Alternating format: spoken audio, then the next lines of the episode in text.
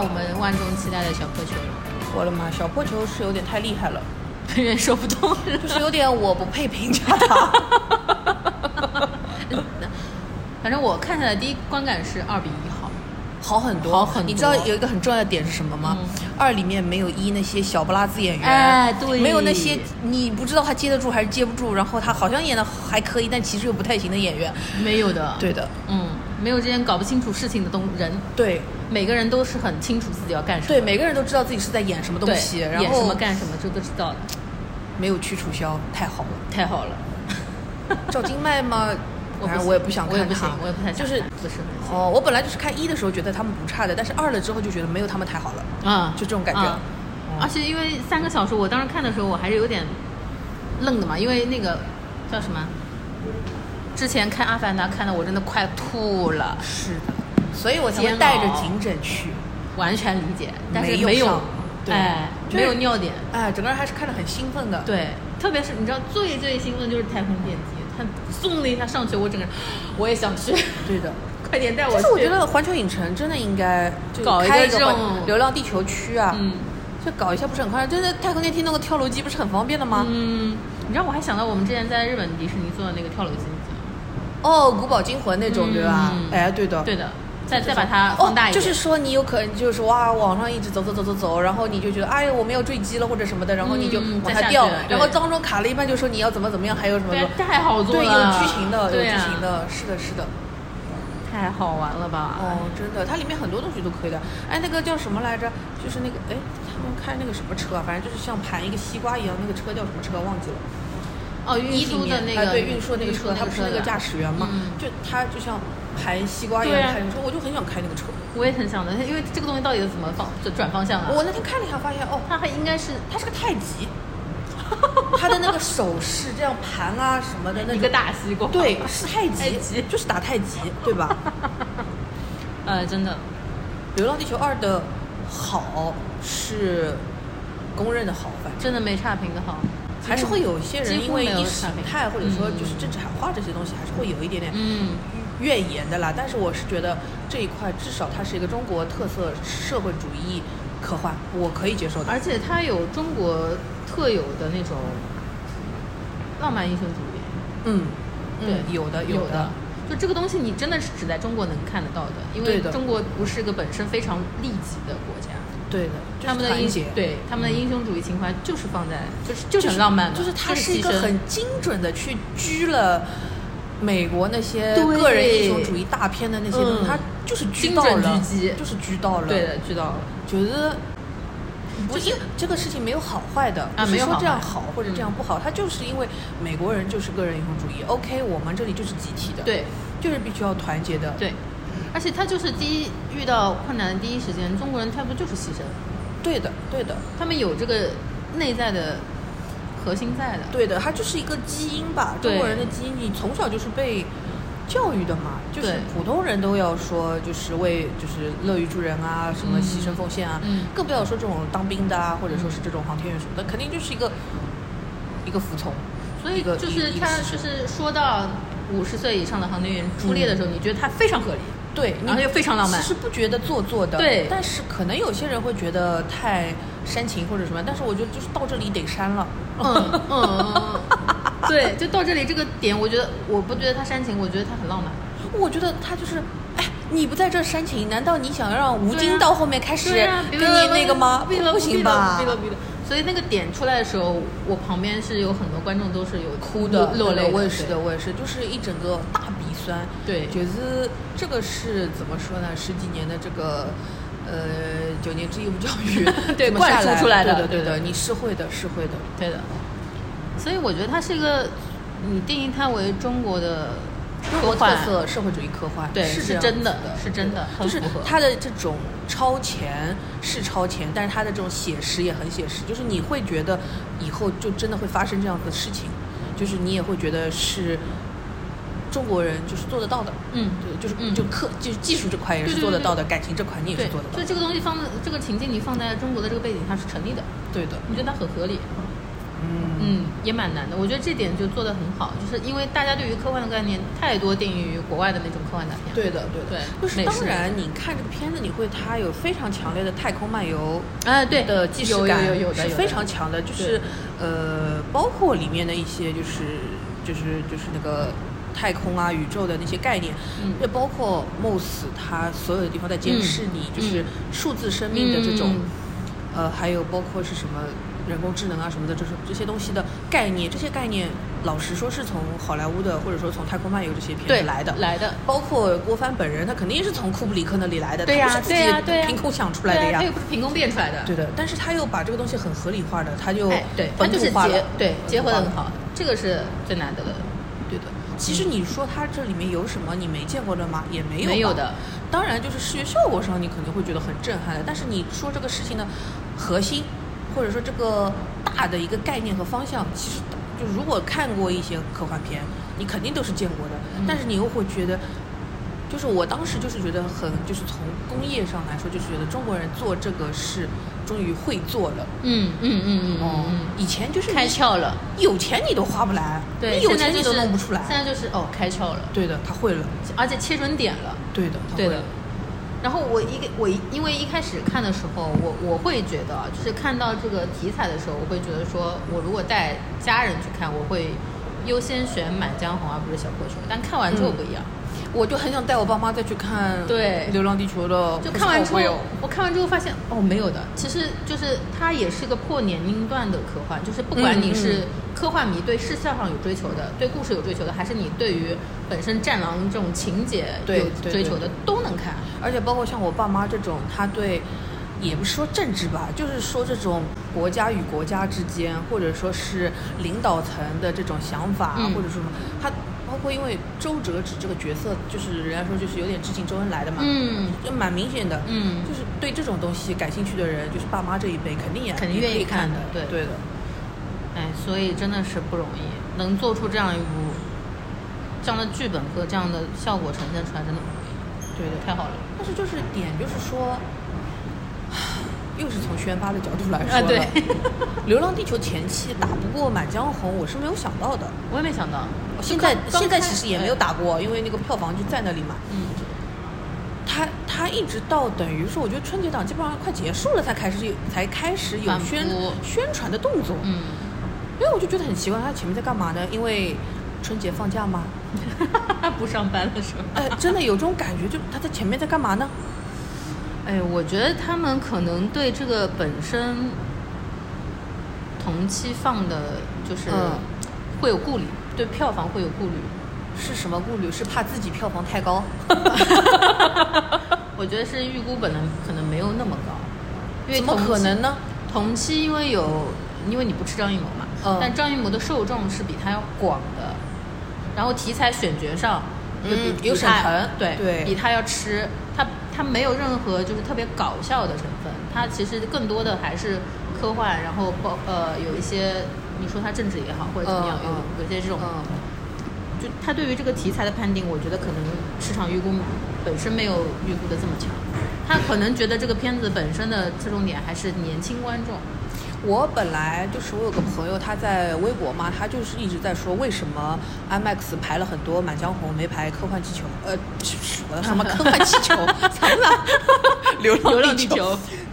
就他说为哎，什么满江红没有必要拍 IMAX 哎。对他的点就在这里，他觉得就是花一样的价钱，IMAX 肯定是看《流浪地球》更值回票价。嗯嗯嗯嗯为什么要看满满江红？我当时因为一个是因为我没看满江红，还有一个就是我觉得我从呃那个叫什么来着影院经理的角度来说。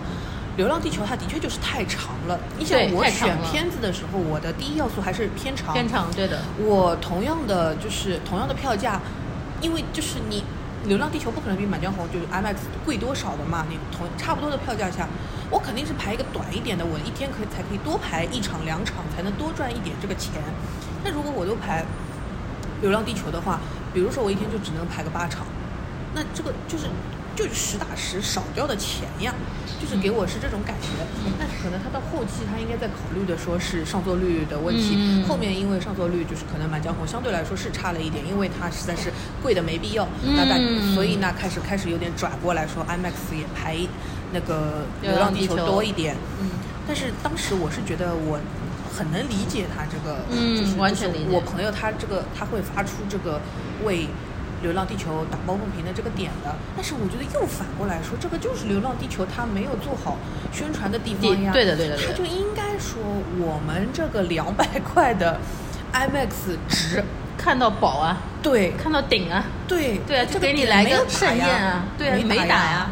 但是我看下来觉得哇，这三个小时一点都不长，对看得很满很顶的。对，比《阿凡达》好看太多多。了，我我觉我还在想，会不会是因为《阿凡达》的前期影响力，所以电影院对这个排片有点有点顾虑，有点犹豫有点顾虑。而且说实话，其实二的题材比一来说更加不接地气一点，就是因为一嗯其实有很多是家庭的因素，嗯所以它适合全家观看，因为他说亲亲情这个概念，亲情和选择，对亲情和选择。嗯。但二不是，二就是纯纯的在还蛮硬核的那个对的科幻这种感觉。它是一个就是个人跟哎不是个人跟集体，它就是一个比较相对着偏工作，嗯就是工作上和专业上的东西。嗯嗯，对，就就是它其实已经从一的那种小家情怀上升到大大国情怀了，嗯嗯嗯有有点这种概念是的。就我觉得他点没打准呀，我就觉得他如果宣发做得好，他肯定还会最近这两天开始宣传开始起来了呀，就是因为口碑在前了呀哎郭帆怎么样去化缘化来这么多资源，啊对吧？对对对然后还有说他们什么郭帆在现场就是。就拍的时候，那些中科院啊或者什么航天局的人在现场监修，监修了之后嗯自己在那吵，吵起来之后就是郭帆你不能听了，因为这个是国家机密了，就是这种点，对啊到现在才开始挖为出来。什么现在才打呢？对啊，我是看完之后我才看到后面有一些路透说啊，有一些什么他请了非常专业的航天局的人来去做对专家有背书嗯对有背书，那你前期就该打了呀对，，你前期在干嘛呢？哦，这些专家在放春节。放春节，过节。哎，怎么回事啊？而且他后来就等于最近来看的话，他真的就是些呃国企或者说国家级别的这些机构啊，呃那个那个单位啊，给他背书的是很多很多的，现在都跳出来了。哎，真的，他们可能就是因为春节在放假，嗯，都没有不想春节哎春宣发的前就已经开始对哎不想工作了，年底了。对的，就应该之前就应该你，哎，老师，这个我们可不可以上你的名字呀？他说啊，我们过完年再说吧。然后过完年之后联系了几领导，审批对，一下层一层就说，嗯，可以上了，好了，这都几，这都他妈要元宵节了，笑死，怎么会这么搞笑的啦？搞笑。就我们只是从从这种很嗯，很很肤浅的角度去想哦这件事情为什么会这样。我之前看了，哎说到这个，我之前看了一个很很好笑的评论，他说，呃，什么，科学技术第一生产力是 dead deadline，呃，是的呀，是的呀，那不然呢？那不那不然呢呢？？笑死。那要靠什么？生产靠第一生产爱吗？搞笑啊！第一生产力是 deadline，笑死我了。我觉得很贴。嗯，是的。但是老实说，就是最近有扒出来一些说他的那个电影里的细节，比如什么房间里有二维码啦，什么涂鸦鸦的毛衣上的兔子是哭还是笑啊，就是像这种细节，我其实根本不 care。我也不 care 的，谁看啊？因为哎但是你说的涂鸦鸦，就是涂欢宇这条线哦，嗯，改的很好，就是他编的很好。他原来是什么样子？原来我也不知道，他反正那你说人家改的好 但我知道他这一部分好像是款夸，也不能说改的很好，就是嗯从就是剧本对，嗯从剧本角度来看，他这段是挺好的。是啊，嗯，但老实说，我有点不太吃这条线。啊是吗？嗯嗯，因为我比较喜欢宁理，啊，比较喜欢马照，他有点死的太早了。嗯，就是是的，我那天我也喜欢 我那天跟我朋友说，我说宁理现在就是全中国最帅的老秃顶，他就那个李李李，呃，那原来那个角色叫什么？马照、呃不是不是，他原来那个宁理、李丰田、李丰田对倒抽香烟倒抽香？烟，我的天！他从那个倒抽香烟之后，他已经刻在我脑子里了。我就看到他就牛逼，真的全中国最帅的老秃顶，哎，真的，他那个，哎，人物角色真的是很，因为他他反正因为我看了几个戏了，他那个李丰田，然后嗯那个隐秘的角落他也是客串了一下，嗯嗯然后呃那个呃爱情神话里面他演的小皮匠，然后那个呃是叫对手吗？他里面演那个桃园还是什么，跟谭卓他们，嗯呃那个郭京飞那个，嗯。他讲台湾腔，然后还有就是就是现在这部，我很喜欢他的一点不是脸哦，嗯，就我很喜欢听他讲话的，对我也是，就他不管是用什么角色、什么方言去讲，嗯。你都觉得很舒服，他台词说的。很好，很温柔的，但是又有有狠劲在里面。哎，对，但是就又又听得很清楚，然后就是反正我不喜欢那种很很北方的口音，那我也不喜欢。但我也不是说一定要听南方口音，但是他给我的感觉就是他说的是普通话，哎，不是北方的话，也不是南南方的的话它就是一个标标准准的普通话。台词功力真的好。对的，然后他虽然长得没有说帅到什么地步，但其实他五官还可以，嗯然后整个人也不油腻，嗯，对吧？嗯，他就是那种有故事的脸，就你看到他你就知道，哎，有点事情。就是他有点东西会，嗯，而且他是一个呃，算是黄金配角吧，嗯嗯嗯，就反正蛮好的，好神奇哦。我那天还看到那个微博上有个人在说嘛，他说中国女的能不能不要那么容易找到一个男的身上的优点，就不看他的颜值了，好 对哦，是吧？对哦，好对哦。我的妈，他 男的只会看一个女的好不看，好不好看但是女的就是能够，只要这个男的但凡有一点点优点，马上就觉得哎呀，丑不丑也没关系的。嗯，对，宽容度太高了，说唱男人最好的医美，太高了，真的的。真的是是宽容度太高。但是你看我们就是很容易在这些各种各样歪瓜裂枣的男的身上找优点，嗯，是的。真的是。可是宁理不是歪瓜裂枣，他就是最帅的老秃顶，他就是帅，他就是头发少。他演，哎。他所有演的角色让你很相信他就是个角色。嗯，嗯，而且我其实本来哦对刘德华的出演是打问号的，哦，嗯。对，因为他偶像感太嗯重了，太重了。但是他演完，我觉得哦可以的，真的不错，在这部里面还可以。嗯，嗯，不是不是随便演演的，不是随便演演的。他有太多的那种偶像浮夸这种随便演演就拿钱的戏。的但是老实说，我不太喜欢他的那个眼睛眼睛就这样子，他他因为受伤嘛对对画的车这个东西，祸受伤嗯其实我有点不喜欢，就是。比如说你在这里弄条疤，我觉得 OK，但是你在这里弄了一坨，就是有点太耷拉下来，我看着就很难受。我纯粹的就是觉得没有必要，嗯因为你说你这里这样子一下，给它的作用是什么呢？看不清还是什么？其实也不是，不是，你只就是想就是你其实是想留下一个他车祸的呃痕迹嘛。那我觉得你弄个疤或者什么的也 OK，但是我更想看清楚他的眼睛会有点什么东西，因为哎他又戴眼镜，然后眼睛这里又耷拉下来，他就是因为耷拉才戴眼镜，他这个视力是不行的。就是就是我观从纯纯从观众的角度上来说，嗯就看我会觉得很多，嗯这里一块信息很多，如果你直接这样，你索性也不戴眼镜也也可以有个对疤。对就是我能看得清你的五官表情。稍微有点啰里吧嗦了，我觉得。嗯然后马照，马照这个人真的是很酷，就是他一步一步仿佛没有，但其实他都在引导。嗯柳道啊，嗯就是走上歧途，嗯也不是歧途，就是反正最后做到这件事情，对吧？对他，他像个人间版的 Moss 一样，哎，他就是那其实 Moss 就是他开发的呀，所以说 Moss 纯粹的就是但是 Moss 是自自己迭代之后有自主意识了呀。对，但是他最原始就是马照呀。对啊，哎，不对，最原始就是马照，这话好像不太对。嗯，不能说，啊，不知道，但是反正就是感觉上来，反正就是马照，因为有马照才有了这个东西嘛。嗯，而且他是一步步推推推向涂环宇，最后选择把涂鸦鸦上传，其实他是推手。对，对的，嗯对的，对的，蛮好的。嗯然后就开始讲 AI 人工智能。哦，数字生命，对不起，说错了，现在叫数字生命了。有我们有新的那些可以炒的概念了，数字生命。继元宇宙之后，今年又开发了个新的。对，然后这两天不是说那个呃，名侦探柯南那个贝克街的亡灵四月份要上了嘛，重映。啊？为什么？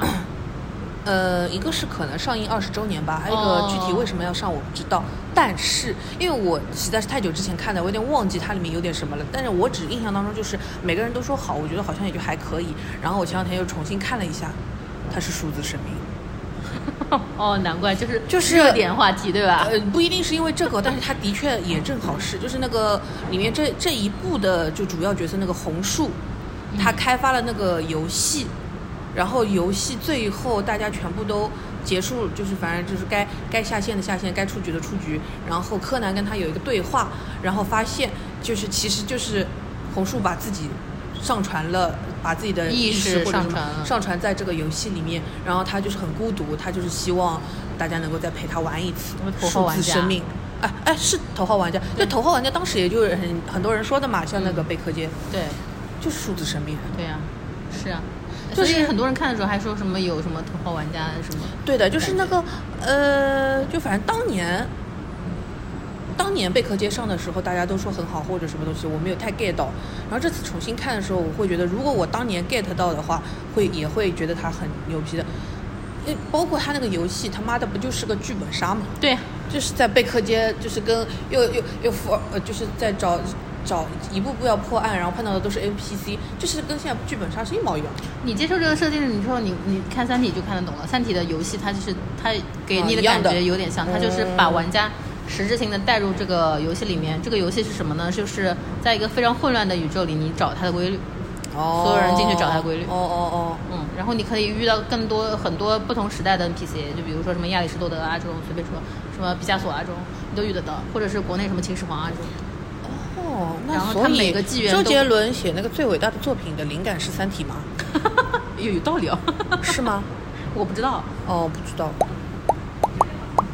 但是其实我现在看什么都像在看剧本杀，呃，是的，是的，的确。最近的作品都是这样的，因为你本来剧本杀也玩玩的多，对。嗯然后我就说，哎，这是个什么情感吧？对的，剧就本杀。我看小破球那种感觉，我就觉得哇，这就很像是那种就是科幻的剧本杀，对对对对吧？对对对，特别像，的确是而且它是有什么家国情怀，因为这种本子一般都是就是国外的科学家跟国内科学家怎么 battle 啊这种哦，任务机制啊、各种武器啊什么很像。所以说，呃，那所以《流浪地球》现在能到这个程度，也是因为大家剧本杀玩多了，就是更容易哎，去理解入了，对对对。对对，哎，有这个因素的，因为时代在推进嘛，大家对于这种概念接受度更高。对的，而且是就是可能大家都更容易自我代入一下，如果我在这个情境当中，我会是一个什么样子的角色，对或者说我会有一个什么样的选择。甚至说，因为现在人工智能越来越发达，还有元元宇宙概念有推出，所以大家对它接受度、代入度更高。对如果如果它真的是在当年就是写作期间的阶段来就拍是大家很没有难接受的，对对嗯肯定很难接受因为这个是是的是的20太超前了。太快二十年前的作品了。二十年前那也就两零千年了。对，零五年到零七年差不多。啊，Y two K 啊，嗯还可以。嗯，也能接受对吧？千禧年之后，对啊，是还可以吧。哎，是的，小破球还有什么要说的？基本上都是夸的，我没有什么要那个。确实值得夸。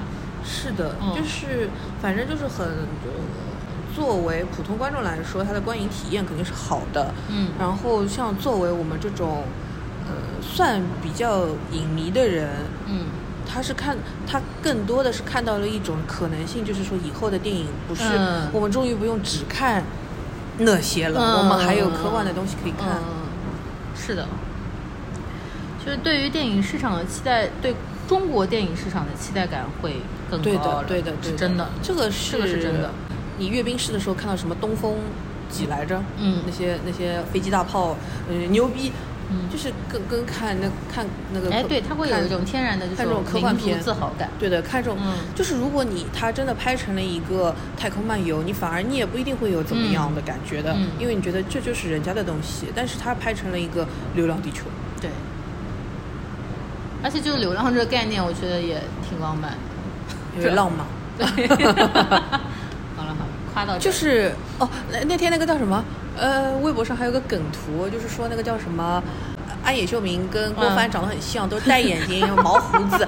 然后，然后安野秀明就是说想想要上月球，然后，然后那个郭帆想的就是把月球给我，呃离我越远越好。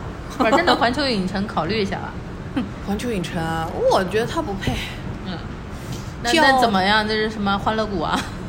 方特方哎，方特可以的。或者方特是熊出没，还有什么别的？没有嘛，就单为《流浪地球》造一个科乐园不行吗？对呀、就那哎科技馆这种也可以搞搞啊，让他让他体验一下开在开在，反正不要在北京，也不用在上海，嗯开在一个那种黄金分割比例，中国在哪里？那那那个点，他就开在那儿，是哪里啊？我不知道，我瞎说的。哎，真的，我觉得看完所有人想法都是想坐一次太空电梯，嗯，太酷了这概念。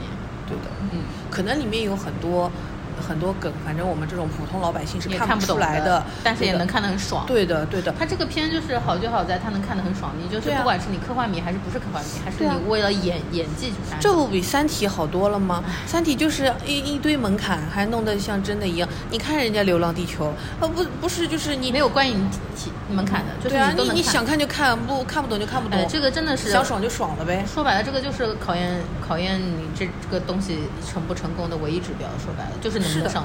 就是有一个点很重要的是你的，还是你的剧本啊，就是你想要全人群都能搞得搞得清楚，或者说都对你这东西有兴趣，你最重要的地方还是剧本。我相信就是像郭帆他这个东西，即使他的科技的程度没有做到这么的考究这么的好，但他的本子是合理的，是对市场定位准确的，大家就是会去看的，就是。我都不一定他这个太太空电梯做的得那么像个电梯，他给我弄两个，他给我弄个什么盘在，就是弄个圆盘在那里，或者是他弄个玉镯子给我假装的这个套上套下，我都能接受的。主最主要的还是你的概念设定和你的定位准确。嗯，哦，打的点比较准。对你打得准，你就你就那些都是外外部的东西了，是的，这简直了，就跟无名形成了一个鲜明的对比啊。嗯，还有你的 《满江红》啊，《满江红》到底算好看吗？好看，好看啊哦，《满江红》也是一部适合带爸妈去看的，看得懂。哦，就是他这这这，我我我有一个点，就《满江红》又是旧风尘，对不对？不是啊，啊，不是啊，啊，哦，没事，不不不是不是不是不是，你你你要我剧透给你吗？你剧好了，我不会看的呀。他的的，其实我看到前前面看的时候，我就觉得它是个很常规的片子。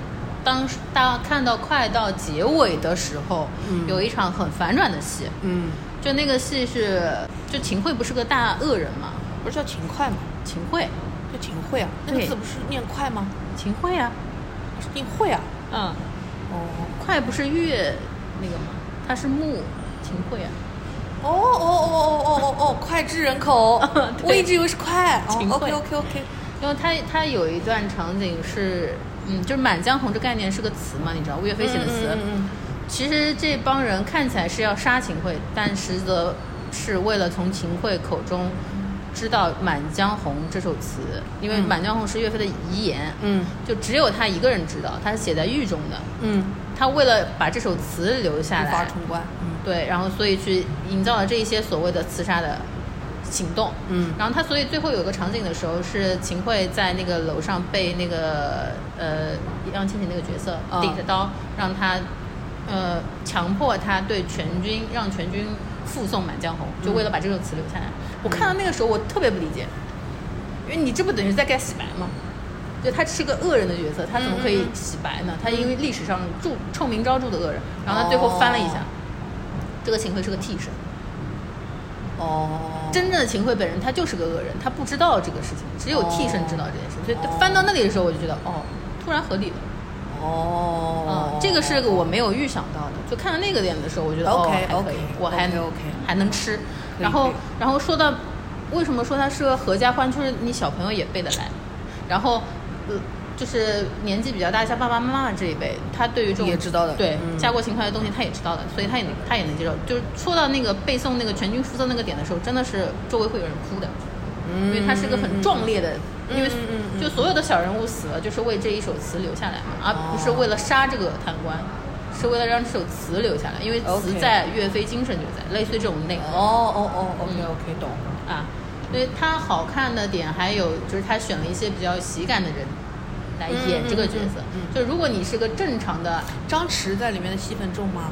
不重，但是也蛮好玩的，哦，OK。嗯演的还可以吧。OK，就是他选角的几个比较重要的角色都是喜剧演员嘛，嗯嗯。那雷佳音也好，然后沈腾。沈腾、岳云鹏，嗯，都是这种。然后包括郭京飞也有。哎，张译那个角色啊我真的蛮喜欢的，他虽然也是个坏人，哦，但是他那个就是看完以后，大家反应就是很想被他那个扇子敲一下。他那个扇子就是在，他那个扇子就像那个金桃木一样，就是、哦就是沈腾在巴拉巴拉巴拉讲，啪点他一下，说就这种感觉。话不多，但是也很也蛮好玩的。然后我觉得他在玩一种很新的东西，他要把喜剧和悬疑嗯和反转这种东西揉起来。这有什么新的吗？不是很正常的吗？在呃，它国产当中算比较新的吧。就是他们，就是你，因为我为什么最后也其实还是动过心，是不是要去看一下？但是最后也没有去看，是因为什么呢？我好像没有觉得说张艺谋要拍这样的电影很不容易，我会觉哎得他对这倒是来说就是轻轻松松的事情。信手拈来啊啊你啊看完你会觉得他对于不管是他镜头的影视美感，还是他故事的说、说，或者是调动调动演员情绪这种，都是信手拈来的。对，就是很啊轻松的一件事情。啊对对对对对。他就就对他来说，他好得没有什么很正常。哎哎哎哎哎，就是这个概念，就是好的很正常。嗯但至少你，他比剩下的几部看好对观感嗯要好很多。嗯嗯，它还是有一点惊喜给到的。就但是对于他的骂声也比较多嘛，就是骂什么呢？说他比较混乱，就他其实每个点都想讲，哦但做的也是有点四不像，就是悬疑反转的，那还可以，但是我像你刚刚这样子听下来的话，我觉得他还蛮清楚的呀，自己是蛮清楚的啊。对，但是他中间其实为了完成这个主线嘛，它有嗯很多反转，哦哦哦，就好像有人说他中间反转了十几次吧，但这个反转可能反转十几次？嗯，就是从就是主人公出来，他的目的到最终目的中间大概有好几次转变，哦你就不知道他到底是好，哎是好还是坏，他想他想做 A 还是想做 B，他中间反了反了蛮多的，就他其实我觉得他有一点在。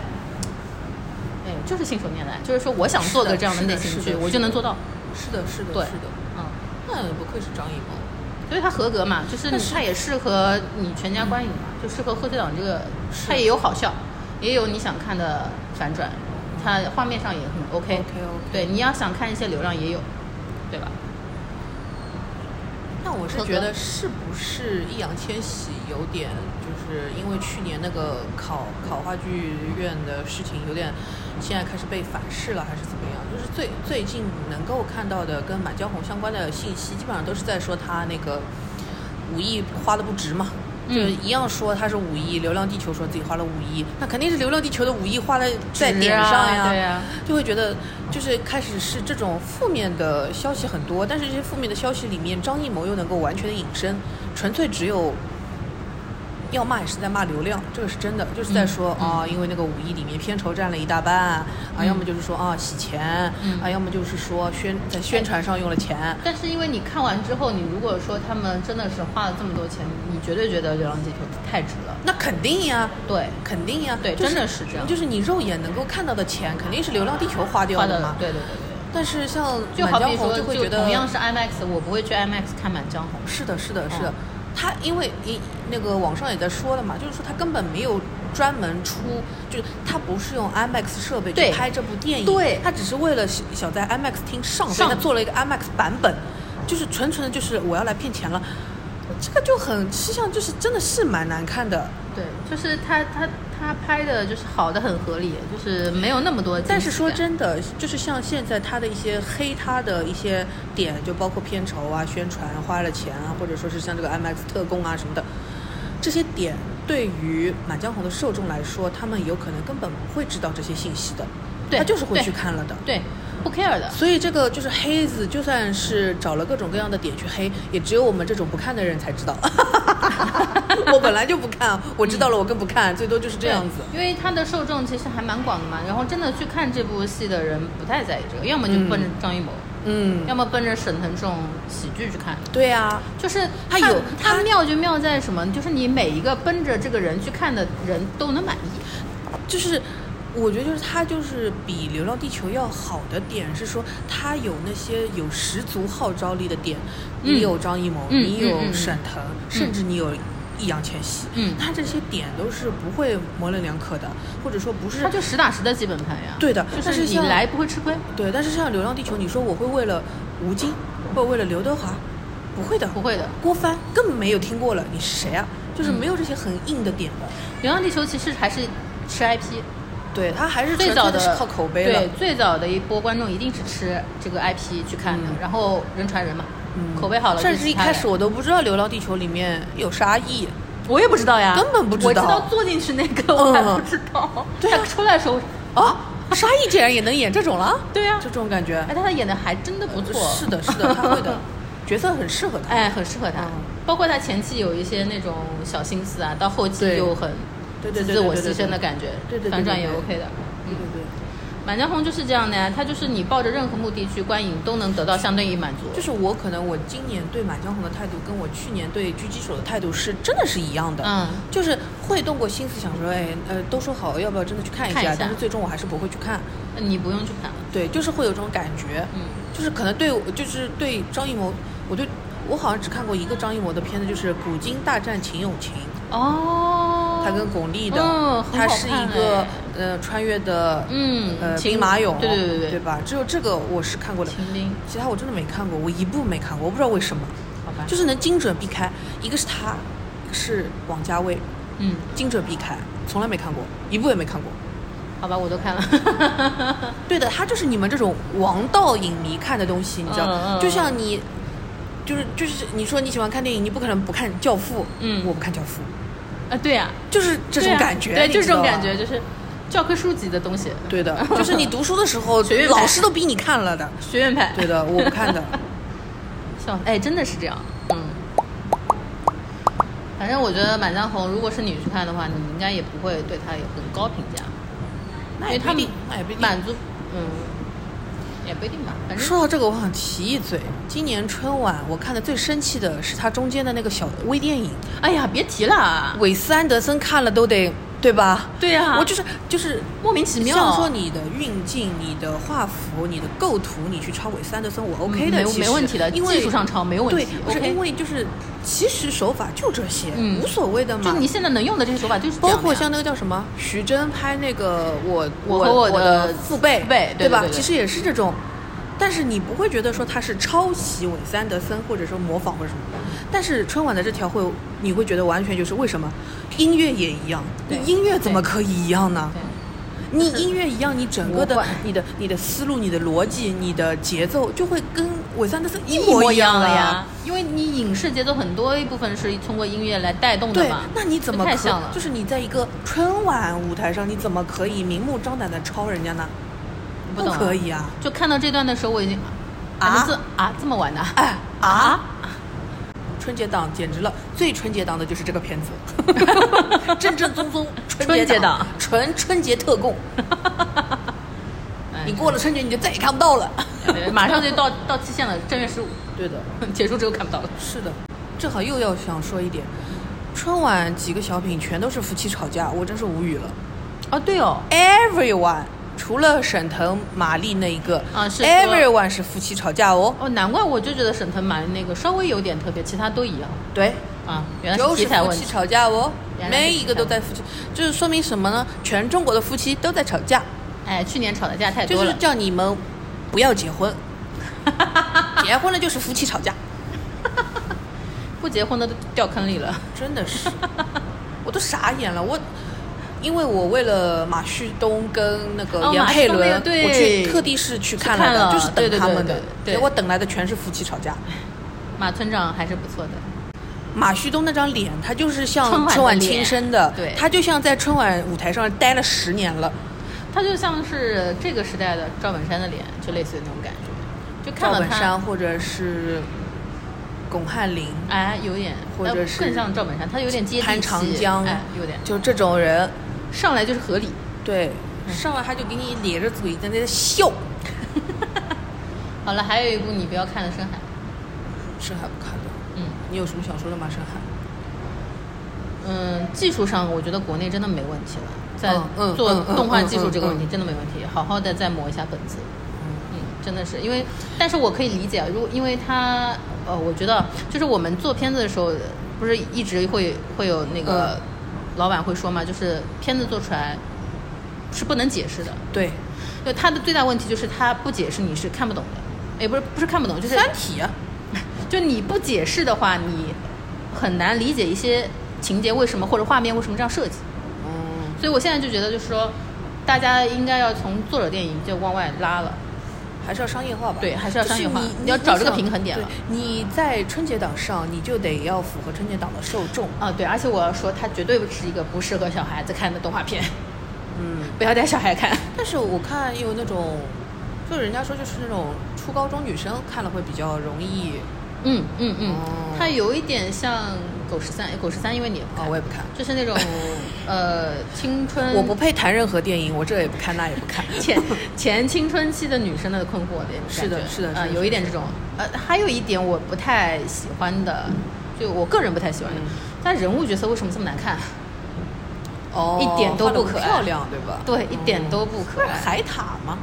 对我说人物角色，哦哦，人，哦哦哦，动物都非常可爱，海獭、水獭什么海獭这么这种什么人类就是丑陋。哎，你说对了，而且因为她本身这个角角色，这个小女孩本身就很阴郁的嘛，有抑郁的这种感觉的嘛，就抑郁症倾向的，所以她画的就是很丧，非常丧。她里面的那个角色就是那个一个一怪的名字就叫丧门丧气星、丧气鬼、哦丧气鬼，对，所以就很丧。我有感觉到这个片子的一个点是，就是说说他好，或者说自己跟这个角色狠狠共情了，或者说觉得很感动，哭的稀里哗啦，或者什么样子的人啊，会给我一种感觉，就是想用一些小毛小病来彰显自己的特别的特别对你跟我想就是这种人，就是比如说，他说，就是你可能其实这个人其实真的也没什么，可是他就说啊，我不喜欢，我不喜欢晒太阳，或者说啊，我这个牙膏太辣了，我吃不就是就很不能用，或者说是，就是他有一些自己的那些没必要的小坚持，对对对，无病呻吟的这些东西，但他其实我完全理解他的初衷，绝对不是这个理解的对，理解的。他初衷一定是想要说这个人群嘛，嗯抑郁症这个人群嘛，因为我完全理解他有一些很破碎的表达，就是因为在这个它本身就是一个梦境的设定，而且是濒死情况下的一个梦境，它所有的东西都是有影射的。嗯就是如果你从比较心理一点的角度看，你是理解的，但是我的点是说，这个片子里面的这个人，我我明白他是想干什么。嗯我就说，看看喜欢这个东西的人，给我的感觉还是稍稍显做作了一点点。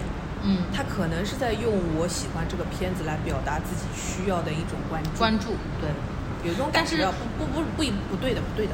啊、个人观感，个人观感。对对对但是我觉得就是他有一点我我自己不满意的地方，嗯不买单的地方，是因为他还是太理想化了。就是说，嗯嗯因为如果你真的是有接触过这个人群，你就知道他们是没有人帮现实比他残酷太多了。嗯嗯嗯，就是你不能期待于别人对你的帮助来跳脱出这个情境，你一定是靠自己。他其实里面想要说，可能也是想说这个东西，这个人物最后他是自己有突破性的成长或者改变，啊，但是他通过了一个救命稻草的角色，嗯来帮助你他实现这个过程，嗯，其实不合理。明白，就是生活中是很多情况下是没有这个人有点理想化的。哎，还是蛮理想的。但是，但是你你，因为它作为电影来呈现的时候呢，我也可以理解，因为你总要给人希望嘛。对电影的出现，它就是要给人希望，给人美化的，那也 OK。但是你不能完全寄希望不。一定说是电影的出现，只是说在中国的电影啊市场里能够上映，它必须得是对那样的一个调性。对，所以说，我 OK 啦。我觉得他在我心中是我会支持的。